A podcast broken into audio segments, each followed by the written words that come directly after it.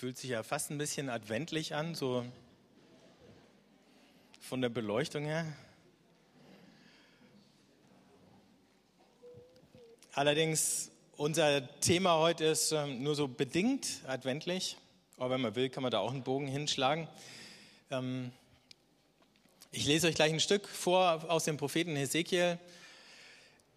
Der lebt im 6. Jahrhundert vor Christus, ist mit anderen Judäern deportiert worden nach Babylon. Da sitzen sie nun in dem Zweistromland, wo an den großen Flüssen Euphrat und Tigris ähm, alles grünt und blüht und riesige Städte bestehen und eine mächtige Nation, die gekommen ist und äh, sie militärisch überrannt hat und dann ähm, die Leute verschleppt hat. Und sie haben all das, was da ist, vor Augen, aber die Blicke von den Propheten gehen zurück nach Jerusalem, eine Stadt, die viel kleiner ist und die an keinem großen Strom liegt, jedenfalls im Moment noch nicht. Und dann lesen wir im Kapitel 47 von seiner Vision. Dann führte er, ein Engel, mich zum Eingang des Tempels zurück und ich sah, wie unter der Tempelschwelle Wasser hervorströmte und nach Osten floss. Denn die vordere Seite des Tempels schaute nach Osten. Das Wasser floss unterhalb der rechten Seite des Tempels herab, südlich vom Altar. Dann führte er mich durch das Nordtor heraus und ließ mich außen herum zum äußeren Osttor gehen. Und ich sah das Wasser an der Südseite hervorrieseln. Der Mann ging nach Osten heraus mit der Messschnur in der Hand, maß tausend Ellen ab und ließ mich durch das Wasser gehen. Das Wasser reichte mir bis an die Knöchel. Dann maß er wieder tausend Ellen ab und ließ mich durch das Wasser gehen. Das Wasser reichte mir bis zu den Knien. Dann darauf maß er wieder tausend Ellen ab und ließ mich hindurchgehen. Das Wasser ging mir bis an die Hüften. Und er maß noch einmal tausend Ellen ab. Da war es ein Fluss, den ich nicht mehr durchschreiten konnte, denn das Wasser war tief, ein Wasser, durch das man schwimmen musste, ein Fluss, den man nicht mehr durchschreiten konnte. Dann fragte er mich, hast du es gesehen, Menschensohn? Daraufhin führte er mich zurück am Ufer des Flusses entlang. Als ich zurückging, sah ich an beiden Ufern des Flusses sehr viele Bäume. Er sagte zu mir, dieses Wasser fließt in den östlichen Bezirk, es strömt in die Araba hinab und läuft in das Meer, in das Meer mit dem salzigen Wasser. So wird das salzige Wasser gesund. Wohin der Fluss gelangt, da werden Lebewesen, alles, was sich regt, leben können und sehr viele Fische wird es geben. Weil dieses Wasser dorthin kommt, werden die Fluten gesund, wohin der Fluss kommt. Dort bleibt alles am Leben. Von Engedi bis Eneglaim werden Fischer am Ufer des Meeres stehen und ihre Netze zum Trocknen ausbreiten. Alle Arten von Fischen wird es geben, so zahlreich wie die Fische im großen Meer. Die Lachen und Tümpel aber sollen nicht gesund werden, sie sind für die Salzgewinnung bestimmt. An beiden Ufern des Flusses wachsen alle Arten von Obstbäumen. Ihr Laub wird nicht welken und sie werden nie ohne Frucht sein. Jeden Monat tragen sie frische Früchte, denn das Wasser des Flusses kommt aus dem Heiligtum. Die Früchte werden als Speise und die Blätter als Heilmittel dienen. So spricht Gott der Herr.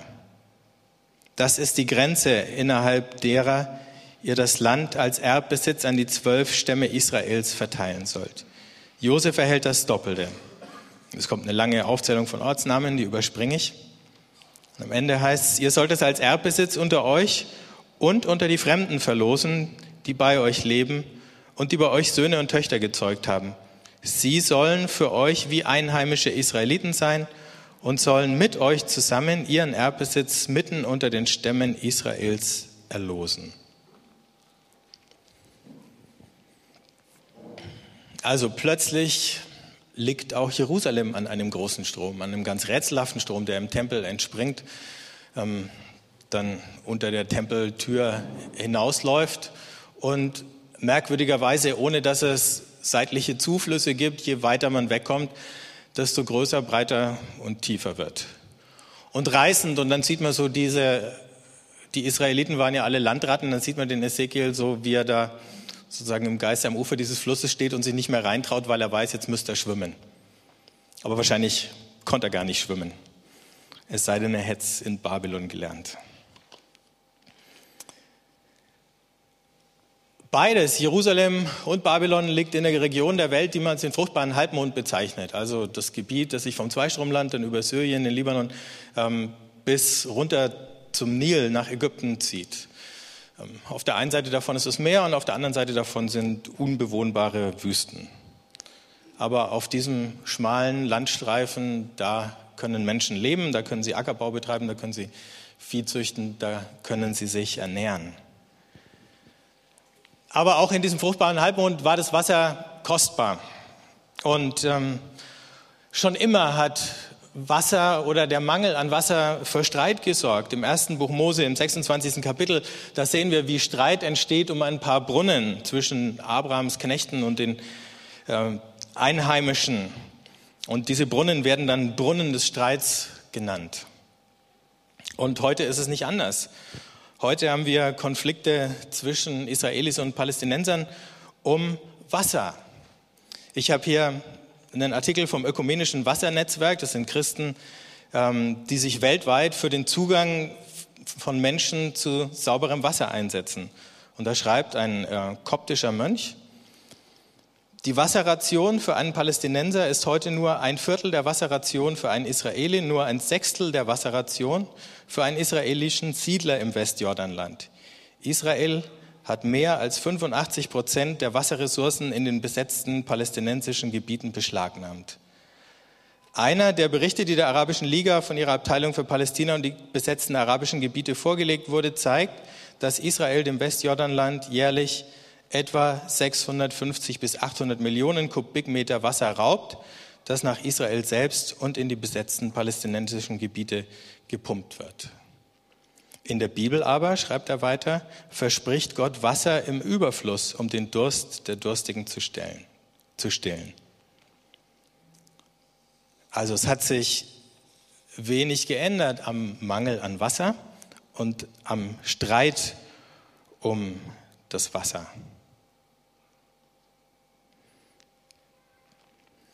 Denn nur da, wo Wasser ist, kann irgendwas wachsen und gedeihen. Jetzt, wenn wir auf die nächste Folie gucken, seht ihr hier ein Bild, äh, nicht aus der ähm, arabischen Wüste, aber aus einer amerikanischen Wüste, wo es geregnet hat. Und plötzlich blüht es überall, wenigstens kurzzeitig in dieser Wüste. Und da, wo die Wüste anfängt, weil es drauf regnet oder weil sie bewässert werden kann, zu blühen, da fängt es auch den Menschen an, gut zu gehen. Wir lesen hier in dieser Vision von Ezekiel, dass es dann Fische geben wird und Früchte geben wird, dass Menschen eine Nahrungsgrundlage haben, mit der sie leben können, dass sie nicht nur das haben, sondern dass sie auch Heilung finden. Die Blätter der Bäume sind auch noch zu was gut, heißt da. Und dann kommt auch noch diese witzige Geschichte ähm, mit diesen Salztümpeln vor. Also man kann ja fast zuschauen, wie der Prophet diese Vision verfolgt. Dann fließt dieser neue Fluss in das Tote Meer. Das Tote Meer hört auf, salzig zu sein und wird gesund.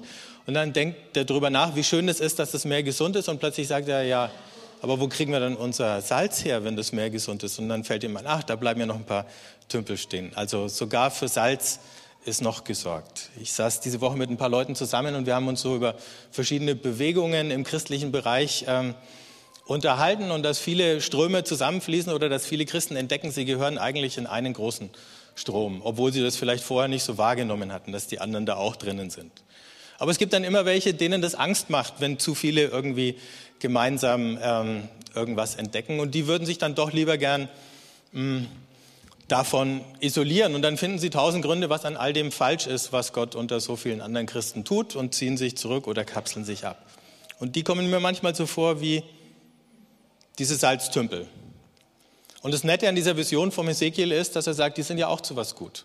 Das heißt, auch die schrägsten oder verbohrtesten oder kritischsten und negativsten Christen sind vielleicht irgendwann mal zu irgendwas gut. Wir werden es, wir wissen es nicht. So für sich genommen ist das vielleicht giftig und lebensfeindlich, wenn man in ihren Tümpel schaut. Aber irgendwann kann man mal ein bisschen Salz draus nehmen, weil irgendwas da konserviert wird, was dann die anderen irgendwann mal brauchen. Vielleicht in einer vernünftigen Verdünnung, aber so ist es dann halt.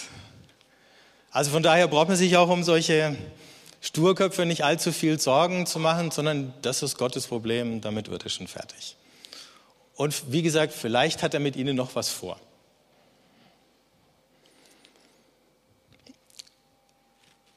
Antoine de Saint-Exupéry, ähm, alter Wüstenflieger, hat mal folgendes Gedicht geschrieben. Über Wasser, aus seiner Wüstenerfahrung heraus. Wasser.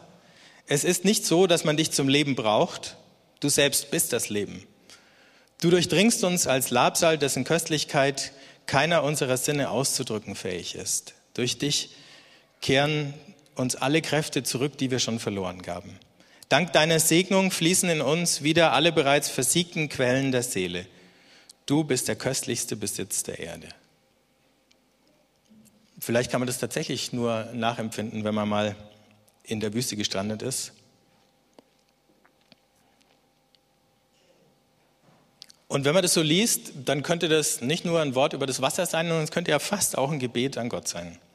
Du selbst bist das Leben. Und ich bin sicher, er hat es in dieser Doppeldeutigkeit auch tatsächlich gemeint. Also, die Wüste fängt an zu blühen.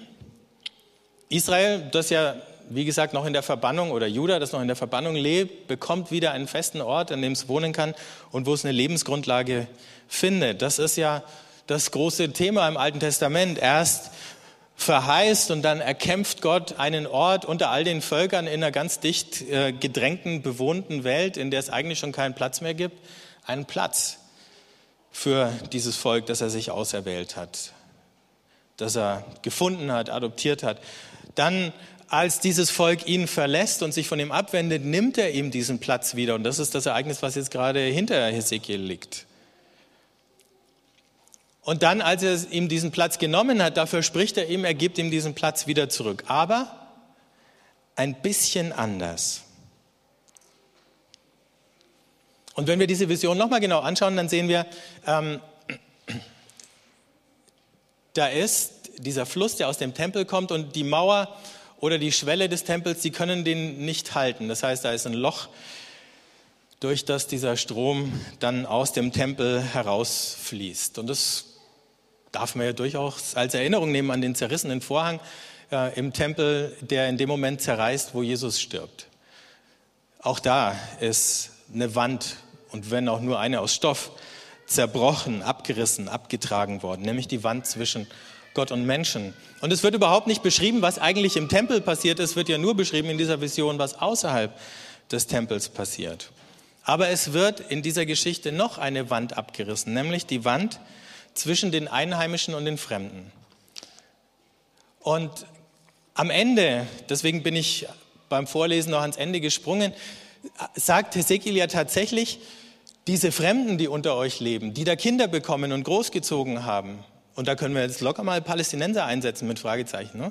die kriegen auch ihren Anteil am Land. Das Land wird auch unter sie verlost. Das ist die radikalste Vision ähm, die ich in der Hinsicht im Alten Testament gefunden habe. Die sind genauso Bürger im Land, die haben genauso ein Lebensrecht wie ihr. Und tatsächlich lesen wir in dieser Geschichte, die ich eben mal kurz angetippt habe, aus 1. Mose 27 von Abraham, da zog er weiter und grub noch einen anderen Brunnen. Darüber zankten sie sich nicht. Darum nannte er ihn weiter Raum und sprach, nun hat uns der Herr Raum gemacht und wir können wachsen im Lande. Also ein Brunnen, über den wird nicht gezankt. Einen weiten Raum, in dem Israel leben kann, in dem so viel Platz hat, dass auch die Fremden noch da leben können. Es ist Platz für alle. Und so sehen wir, dass es nicht nur eine Vision von wirtschaftlicher Blüte, ne, was wächst und gedeiht, sondern auch von Frieden, die Hesekiel hier bringt. Diese Woche war in der Frankfurter Allgemeinen Zeitung ein Bericht über eine Jüdin, die heißt Ilana Hammermann, hat auch eine Weile in Deutschland gelebt. Und ähm, als sie dann wieder zurückgezogen ist nach Israel, ist sie dann mal in die Westbank gefahren und hat äh, festgestellt, sie kann kein Arabisch, äh, die Palästinenserinnen konnten kein Hebräisch. Äh, sie konnten sich gar nicht verständigen, obwohl sie Nachbarvölker sind. Und Sie fand es sehr ungewöhnlich und hat dann angefangen, ein paar junge Frauen kennenzulernen. Und dann hat sie den Entschluss gefasst, was verboten ist, die einzuladen, mit ihr mal ans Meer zu fahren, einen Ausflug zu machen. Und äh, dafür kriegst du als Israeli bis zu zwei Jahre Gefängnis, wenn du Palästinenser aus den besetzten Gebieten illegal nach Israel reinbringst.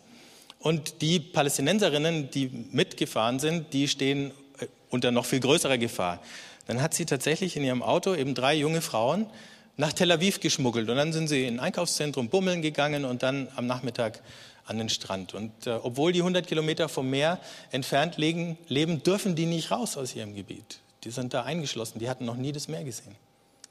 Sehen diese jungen Frauen zum ersten Mal das Meer, ziehen ihre Schuhe aus, warten in dem Meer rum, planschen hin und her. Und am Abend bringt sie sie wieder zurück.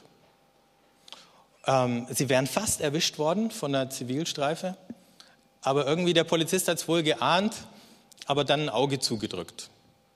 Daraufhin hat sie diese Geschichte dann ein bisschen später niedergeschrieben und in der Tageszeitung Haaretz veröffentlicht. Und äh, es hat natürlich erstens eine Menge Empörung gegeben, aber auf der anderen Seite einen Haufen anderer Israelis, die darüber nachgedacht haben und gesagt haben, ja, und sich ein Beispiel dran genommen haben. Und jetzt schreibt die FAZ, gibt es äh, diese Redeweise Doing an Ilana, also eine Ilana machen wo Leute eben Freundschaften schließen, Israelis Freundschaften schließen mit Palästinensern und sie dann mal zu einem Ausflug ans Meer oder irgendwo anders hin einladen, wo es schön ist. Und da sehen wir vielleicht schon ein bisschen was. Und sie sagt, diese Gesetze, die sind unmenschlich und ich fühle mich nicht an sie gebunden. Das Gleiche könnten wir jetzt wahrscheinlich bei unseren Einwanderungs- und Asyl- und Grenzsicherungs- Gesetzen und Maßnahmen fragen. Und da würden wir auch einiges finden. Das heißt, wir könnten auch Elanas werden oder machen.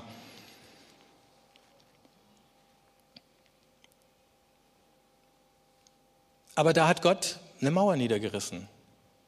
Diese Frauen sind Freunde geworden. Und das war nur ein Tag. Und es war nur ein Zeichen, aber es war ein notwendiges Zeichen, um zu zeigen, so wie es jetzt ist, kann es nicht bleiben. Und so darf es nicht bleiben. Jetzt hat der Jockey vorhin vorgelesen aus Johannes 7. Am Laupüttenfest hat sich Jesus heimlich nach Jerusalem geschlichen, ist in den Tempel gegangen und an diesem Fest hat in Erinnerung an dieses Kapitel und an diese Vision des Propheten Hesekiel der hohe Priester einen Krug Wasser genommen und hat es in ein Loch an der Tempelmauer gegossen, sodass es nach Osten aus dem Tempel herausläuft, so wie dieser Strom. Nur ein Symbol, ein Krug Wasser, der da gegossen wird. Das kommt nicht weit, das Wasser. Aber das war sozusagen die Hoffnung, die an diesem Fest, was eigentlich ein Erntefest war, neben dem Dank auch gefeiert wurde. Dank für die Fruchtbarkeit, die schon da war und das Leben, aber die Hoffnung, dass daraus noch viel mehr werden würde. Und dann sagt Jesus, diese zwei Dinge, wer zu mir kommt, Nein, wer Durst hat, der komme zu mir. Und dann sagt er, wer an mich glaubt, von dessen Leib werden Ströme lebendigen Wassers fließen. Damit sagt er eigentlich nichts anderes als von jedem, der an ihn glaubt, wird dieser Fluss ausgehen, den der Prophet Ezekiel beschrieben hat. Dieser Fluss, der plötzlich die Wüste zum Blühen bringt. Aus dem Inneren von Einzelnen von uns. Sowas wie Belebung und Heilung und Aufblühen anderer Menschen um uns her, kann man sich das vorstellen? Man kann sich ein bisschen vorstellen, zum Beispiel, wenn man eben an diese Geschichte denkt. Oder wo Barrieren abgebrochen und überwunden werden. Jetzt gerade sind äh, ein paar von unseren Jugendlichen in der Türkei und ab und zu gibt es äh, kleine Mails, nachher gibt es, glaube ich, auch nochmal Grüße. Ähm, und sie begegnen da türkischen Jugendlichen. Und ich glaube, es ist für beide Seiten einfach eine ganz spannende Geschichte, einander kennenzulernen und das eine oder andere Vorurteil abzubauen und eben die eine oder andere Barriere zu überwinden. Nicht nur zwischen Türken und Deutschen, sondern eben auch zwischen Christen und Muslimen.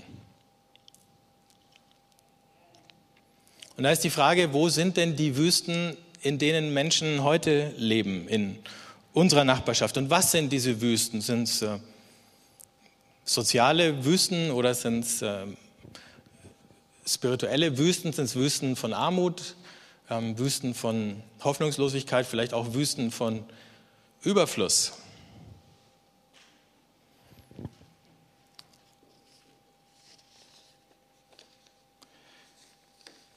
Ich möchte nochmal zurückkommen und schließen mit Antoine de Saint-Exupéry. In dem kleinen Prinzen schreibt er am Ende Folgendes. Die Geschichte mit dem Fuchs und so, die kennt ihr ja alle. Aber noch ein bisschen weiter hinten heißt dann, als wir stundenlang schweigend dahingezogen waren, brach die Nacht herein und die Sterne begannen zu leuchten. Ich sah sie wie im Traum. Ich hatte ein wenig Fieber vor Durst. Die Worte des kleinen Prinzen tanzten durch mein Bewusstsein. Du hast also auch Durst? fragte ich ihn. Er antwortete nicht auf meine Frage. Er sagte einfach, Wasser kann auch gut sein für das Herz. Ich verstand seine Worte nicht, aber ich schwieg. Ich wusste gut, dass man ihn nicht fragen durfte. Er war müde. Er setzte sich. Ich setzte mich neben ihn. Und nach seinem Schweigen sagte er noch, die Sterne sind schön, weil sie einen an eine Blume erinnern, die man nicht sieht. Ich antwortete, gewiss, und betrachtete schweigend die Falten des Sandes unter dem Monde. Die Wüste ist schön, fügte er hinzu. Und das ist wahr. Ich habe die Wüste immer geliebt. Man setzt sich auf eine Sanddüne, man sieht nichts, man hört nichts. Und währenddessen strahlt etwas in der Stille. Da der kleine Prinz einschlief, nahm ich ihn in meine Arme und machte mich wieder auf den Weg. Ich war bewegt. Mir war, als trüge ich ein zerbrechliches Kleinod. Es schien mir sogar, als gäbe es nichts Zerbrechlicheres auf der Erde. Ich betrachtete im Mondlicht diese blasse Stirn, diese geschlossenen Augen, diese im Winde zitternde Haarsträhne und ich sagte mir, was ich da sehe, ist nur eine Hülle. Das Eigentliche ist unsichtbar. Der Brunnen, den wir erreicht hatten, glich nicht den Brunnen der Sahara. Die Brunnen der Sahara sind einfache und in den Sand gegrabene Löcher. Dieser da glich einem Dorfbrunnen. Aber es war keinerlei Dorf da und ich glaubte zu träumen. Das ist merkwürdig, sagte ich zu dem kleinen Prinzen. Alles ist bereit. Die Winde, der Kübel und das Seil. Er lachte, berührte das Seil, ließ die Rolle spielen. Und die Rolle knarrte wie ein altes Windrad, wenn der Wind lange geschlafen hat. Du hörst, sagte der kleine Prinz, wir wecken diesen Brunnen auf. Und er singt. Ich wollte nicht, dass er sich abmühte. Lass mich das machen, sagte ich zu ihm. Das ist zu schwer für dich. Langsam hob ich den Kübel bis zum Brunnenrand. Ich stellte ihn dort schön aufrecht. In meinen Ohren war noch immer der Gesang der Zugwinde und im Wasser, das noch zitterte, sah ich die Sonne zittern. Ich habe Durst nach diesem Wasser, sagte der kleine Prinz. Gib mir zu trinken. Und ich verstand, was er gesucht hatte. Ich hob den Kübel an seine Lippen. Er trank mit geschlossenen Augen. Das war süß wie ein Fest. Dieses Wasser war etwas ganz anderes als ein Trunk. Es war entsprungen aus dem Marsch unter den Sternen, aus dem Gesang der Rolle, aus der Mühe meiner Arme. Es war gut fürs Herz wie ein Geschenk. Genauso machten, als ich ein Knabe war, die Lichter des Christbaums, die Musik der Weihnachtsmette, die Sanftmut des Lächelns, den eigentlichen Glanz der Geschenke aus, die ich erhielt. Die Menschen bei dir zu Hause, sagte der kleine Prinz, züchten 5000 Rosen in einem und demselben Garten. Und, dort, und doch finden sie dort nicht, was sie suchen. Sie finden es nicht, antwortete ich. Und dabei kann man das, was sie suchen, in einer einzigen Rose oder in ein bisschen Wasser finden. Ganz gewiss, antwortete ich. Und der kleine Prinz fügte hinzu, aber die Augen sind blind. Man muss mit dem Herzen suchen.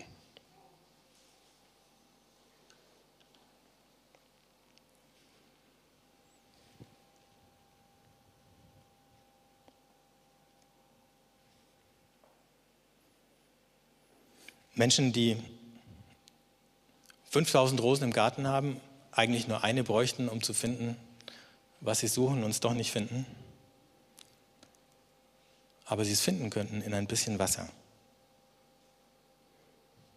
Was kann Gottes Geist, was kann Jesus in uns heute tun, morgen tun, diese Woche tun, um irgendjemand, der durstig ist, Wasser zu geben.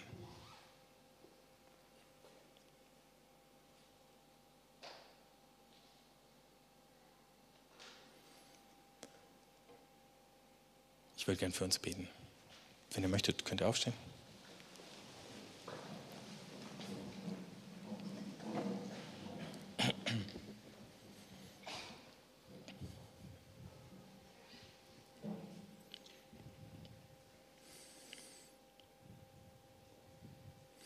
Herr Jesus, manchmal sind wir überhaupt nicht anders als die Menschen um uns her. Wir haben tausend Dinge und äh, verlieren dich aus den Augen, verlieren uns selbst dabei.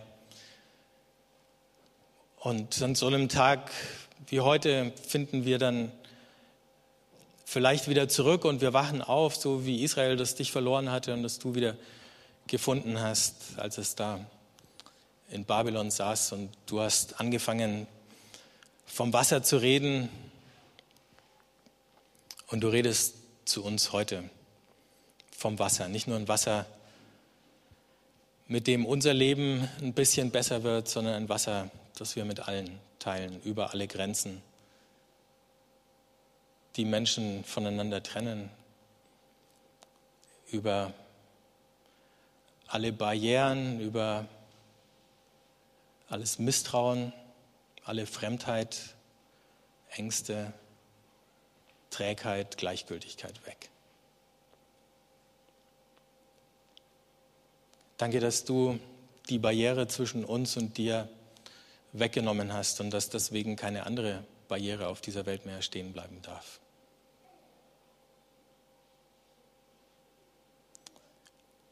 Ich bitte dich, dass du uns neu füllst mit deinem Geist und dass du uns jeden Tag wieder neu füllst, sodass wir jeden Tag aufstehen können und fragen können, was möchtest du heute durch uns tun?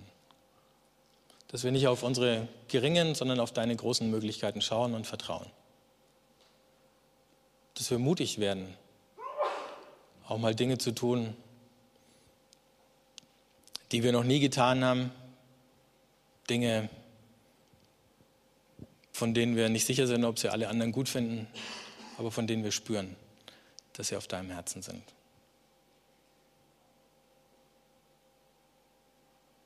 Danke für den Reichtum, den du uns anbietest und schenkst. Und für die Heilung, die da drinnen liegt. Amen.